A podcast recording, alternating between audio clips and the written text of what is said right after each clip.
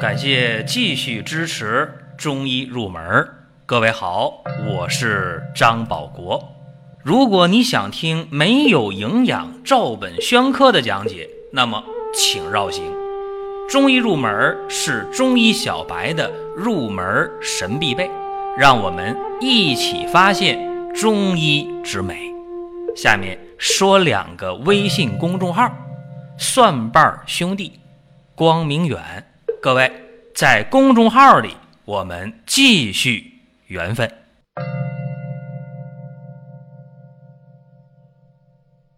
我们在本期节目当中和大家会讲这个淤血。说到淤血，很多人会有一个想法：哎呦，这个脑淤血是吧？也就是说，咱们常讲的这个呃脑血栓呐、脑出血这方面的一些事情，大家会想到这个场景。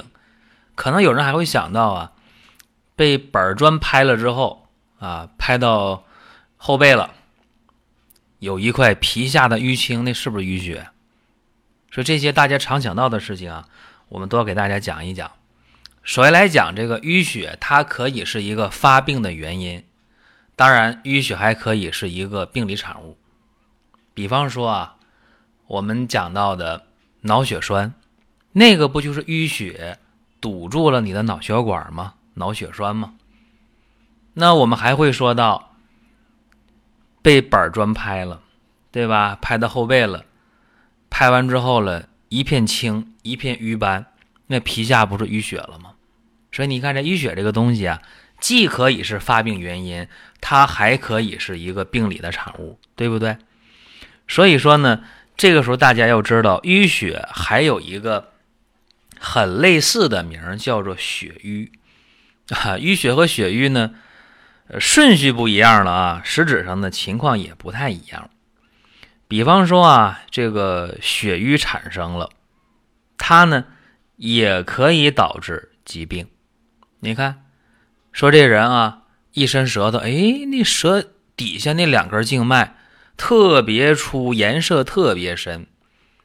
正常来讲，舌下静脉是比较细的，比较直的，颜色呢是鲜红的，或者发暗一点点。但有的人舌下两根静脉特别粗，像蚯蚓一样弯弯曲曲的，而且两根舌下的静脉颜色特别深，黑紫色的，这说明什么呢？说明有血瘀了，对不对？这样的人你往往查一查他的血管、血压、血脂、血粘都有问题，往往是高血压、高血脂、高血粘，甚至不排除有冠心病、脑供血不足，还有可能有糖尿病。所以讲到这里啊，我们对这个淤血大体上就有了一个了解哦。说这个淤血呀，是从这个血管里边堵着的，或者是跑到血管外边去了，对吧？咱们刚才提那个脑血栓那个淤血，那堵在血管里，那一板砖拍到后背上，后背青一块紫一块的，那时候毛细血管破了。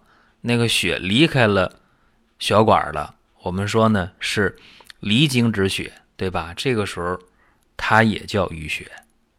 那么讲到这儿啊，大家就知道，哎呀，那有淤血得疼，对吧？板砖拍后背了，一片青一片紫的，肯定要疼。而且你看那个脑血栓的，他也头疼，对不对？而且这个淤血导致的疼啊，一定是该哪儿疼就哪儿疼，它不会来回动。啊，不会变换位置，我们叫固定不移呀。而且，这个有淤血的地方往往会肿起来。啊，堵在血管里你看不见，那没办法啊，脑血栓你看不见。但是呢，在你这个皮下，啊，你说有淤血的话，它一定会肿起来，对吧？肿的挺高的，一按肯定会疼，这个是毫无疑问的。而且颜色呢是紫暗的，或者是淤青的，有淤块有瘀斑。还有一个我们常见的说那个过敏性紫癜，对吧？哎呦，这腿上、小腿上，哎呦，怎么青一块紫一块的？过敏性紫癜，那也是血管的一个出血，也是淤血呀。其实发生过敏性紫癜的时候，你看到的是腿，往往呢胃肠道血管也是这样，也会有一些淤血出现。这是给大家扩展的说一下。而且有淤血的人啊，长时间淤血的人，你不用看，不用想，一伸舌头。那个舌头颜色一定是发紫发暗的，而且这舌上有瘀点有瘀斑。舌下静脉，刚才我说一伸舌头，啊，舌头一翘起来，哎，舌下静脉是淤青的，一定会这样。而且一把脉啊，哎，这个脉又细又涩，而且这个脉呢，可能有结带脉的出现，那就更重了。比方说冠心病、心绞痛，甚至心梗的人，啊，那结带脉往往就比较明显了，脉非常细涩的一个状态啊。还有就是长期啊，说这个人啊有冠心病啊，脑供血不足，脑动脉硬化，高血脂、高血粘，那你看他那个脸色呀，也是发紫发暗的，一定不是红黄隐隐、明润含蓄的面色，看他那个嘴唇也是发紫的，甚至看他那个指甲还发青呢，啊，这都是很容易观察到的一些现象，而且再往下发展。我们看那个心梗下支架的人，就有一部分人啊，他那个脸色就不是，呃，那种刚才说的紫暗色了，而是往往会出现脸色会发黑呀，啊，这个也会出现，甚至长时间有这个淤血存在的人，还有一些问题，因为淤血主治脉络，你的血供一定是不足的，啊。阻断的部位失去了血液的濡养，就出问题。比方手脚会凉啊，啊，如果是瘀阻在脑络的话，那这个人要么就是容易丢三落四的、拿东忘西的、健忘，或者呢，这个人经常迷迷糊糊的，甚至有的时候性格比较孤僻，或者经常有那种狂躁的表现，这都会出现。这还没完呢。淤血长时间存在啊，它影响心血的生成，就堵了，那心血咋生成啊？对不对？所以说呢，这个淤血存在呀，应该用恰当的方法。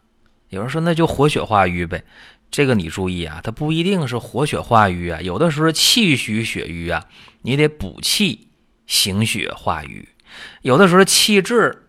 那你得是疏肝理气、活血化瘀，有的时候是血寒、阴寒而导致的淤血，那你就得用热性的药，对吧？寒者热之，当然有寒就有热嘛，也有血热造成的血瘀，这个也有。那这个就得适当的用寒凉的药。再有呢，外伤造成的这种淤血，像刚才我总举例子，板砖拍过去了，对吧？那还有的是因为出血了导致血瘀，这也有啊。啊，你比方说这人，呃，鼻子出血了，用不恰当的方法，哎，哎，把头仰起来，坏了，然后呢，有那个小的那个出血的这些血块，哎，堵了，顺着这个血管，导致一部分堵了，这个时候就是因为出血导致的淤血，对吧？所以不同的情况，你得不同解决方式。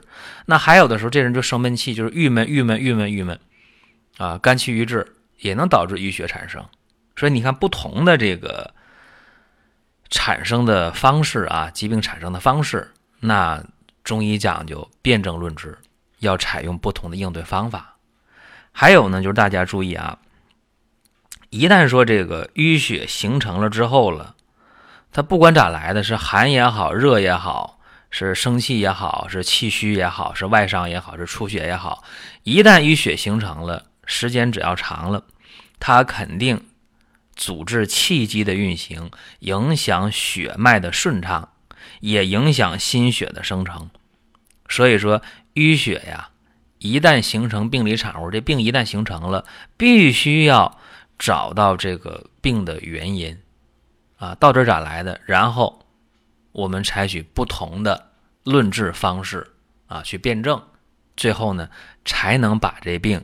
给它顺顺当当的解决掉，才不会出现问题。既然我们今天聊到了淤血啊，说是入门的内容，就不得不提到一个宗师性的人物，就是清代的王清任。他的那本《医林改错》啊，被世人所熟知，甚至有人诟病啊，说你王清任《医林改错》，你越改越错呀。他把很多东西都改错了。但是我们不可否认，王清任对于淤血或者说血瘀是有很深刻的认识的。他创立的几个方子啊，今天在临床当中仍然在用，而且效果非常好。比方说癫狂梦醒汤啊、通窍活血汤啊、血府逐瘀汤啊、少府逐瘀汤啊、阁下逐瘀汤啊等等啊，这些竹鱼汤类的，确确实实非常有实际意义。有更多经历的人，哎，说我还想多了解一点儿，大家不妨看一看《医林改错》，了解一下王清任的这一系列名方。中医入门啊，我们这个节目开播有两年多，第三个年头了。大家能够一路的听下来啊，很多人是有收获的。最起码给大家一个启蒙的啊领路的这样一个作用，让你有兴趣、有方法去深入的了解中医，去感悟中医。然后呢，你能最好是融会贯通啊，说我自己再多学一点东西，多看点书。那让自己的健康提升，让身边人的健康提升，这个我们就非常非常的荣幸。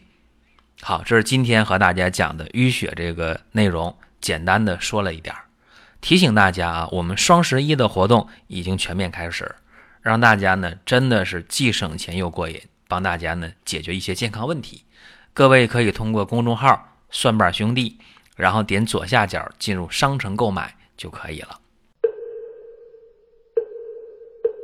下面说两个微信公众号：蒜瓣兄弟、光明远。